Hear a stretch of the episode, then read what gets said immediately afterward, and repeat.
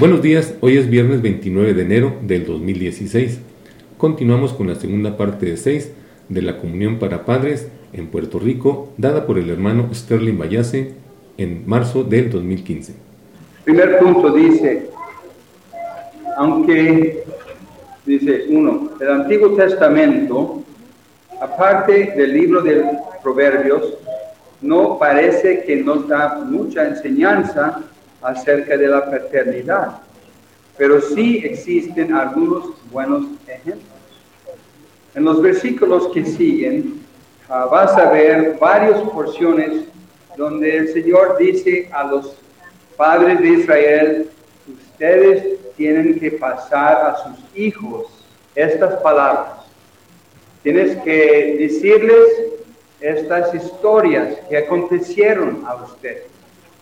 Lo que ellos experimentaron de Dios debe ser pasada a la siguiente generación. Es el punto con estos versículos. Primer punto, dice, Adán y Eva fueron salvos y comunicaron la palabra de salvación a la siguiente generación, sus hijos. También debemos compartir estas cosas con nuestros propios hijos, contándoles la triste historia de la caída del hombre y proclamándoles las buenas nuevas de la salvación que Dios trae. Pues, claro, no es tan ah, glorioso contar a tus hijos tus fracasos. Y hay que tener sabiduría. Algunas cosas simplemente los abandonamos bajo la sangre del Señor para siempre. Otras cosas y principios podemos contar a la siguiente generación. porque es que yo soy cristiano? Yo no nací cristiano. Dios trabajaba en mi corazón y en mi vida de tal manera, yo me rendía a Él. Le dije, Señor, yo te recibo. Pero los hijos muchas veces no han oído esta historia.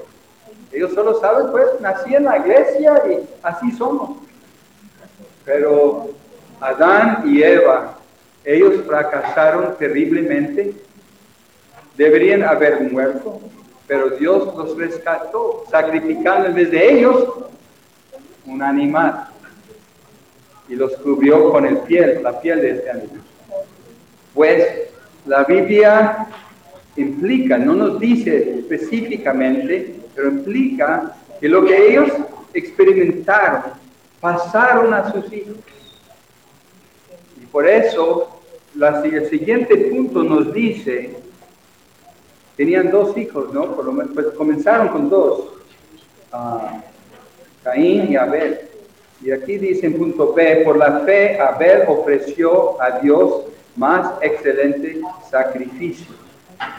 Puesto que Abel tuvo tanta fe y la ejercitó y ofreció un sacrificio a Dios conforme a esa fe, él debió de haber oído de sus padres la predicación de las buenas nuevas. Pues dice que Abel por fe ofreció un sacrificio a Dios.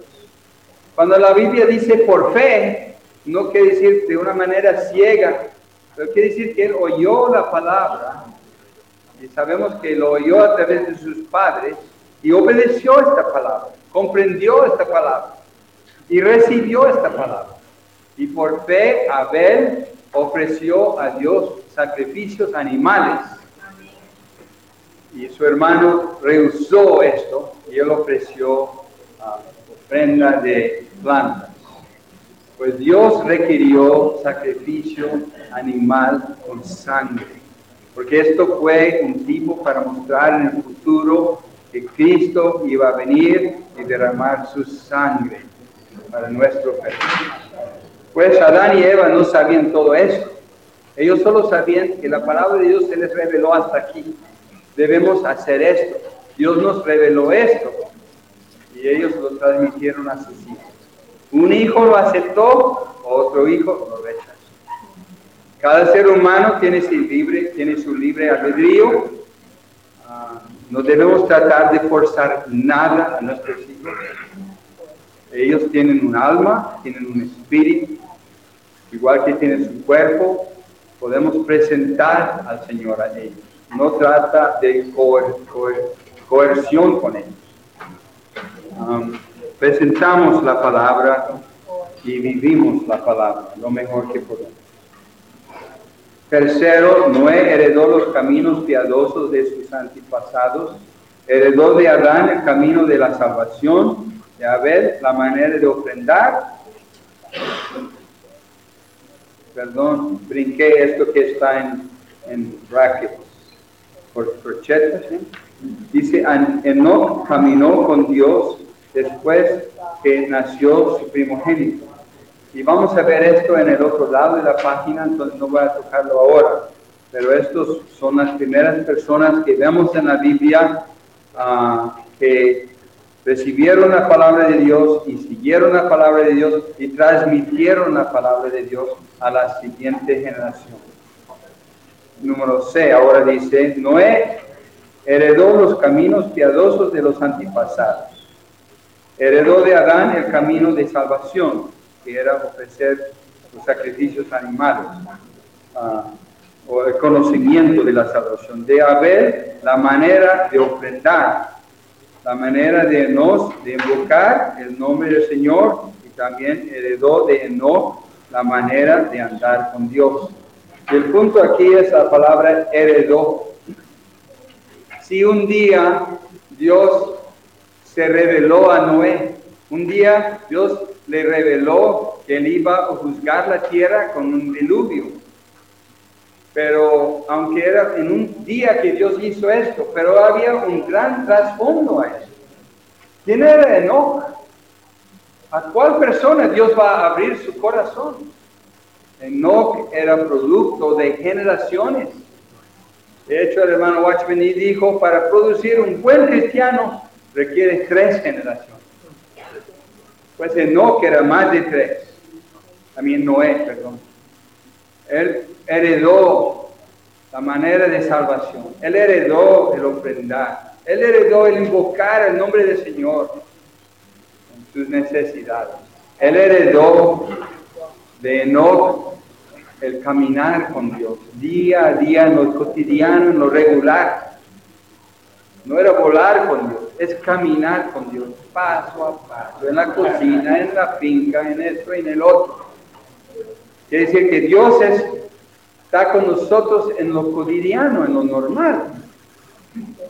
Y Noé, la escritura revela que él heredó estas cosas de sus padres y antepasados. Y él andaba en estas cosas. ¿Y a quién Dios va a revelarse? A Noé. Noé era la persona apropiada. Entonces, ah, debemos seguir esta línea de, de legar para que otros puedan heredar. Punto D, Dios al preparar a Moisés, le preparó padres piadosos que le infundieron con pensamientos después de nacer, por medio de la infusión de sus padres. Moisés tuvo el pensamiento y concepto piadosos de que necesitaba rescatar a los hijos de Israel.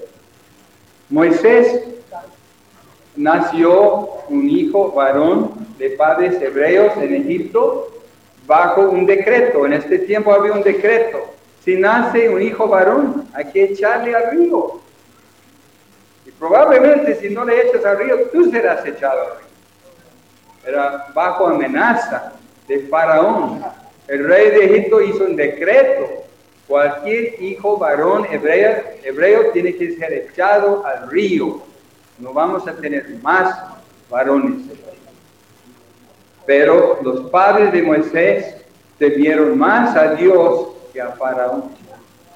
Ellos decidieron, este niño es para Dios. Ellos le guardaron tres meses bajo el temor de la amenaza del rey de Faraón.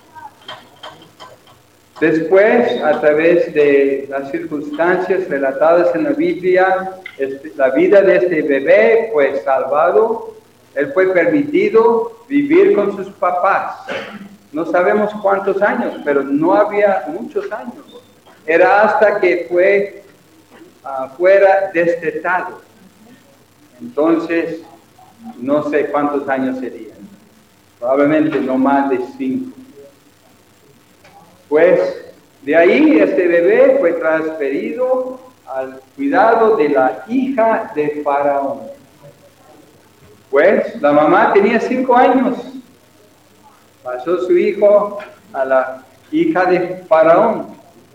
Él fue criado allá 35 años en el palacio de Faraón. Aquí nos detenemos. Continuaremos el día de mañana con la siguiente porción de esta comunión para padres. Los esperamos a las 12 del mediodía.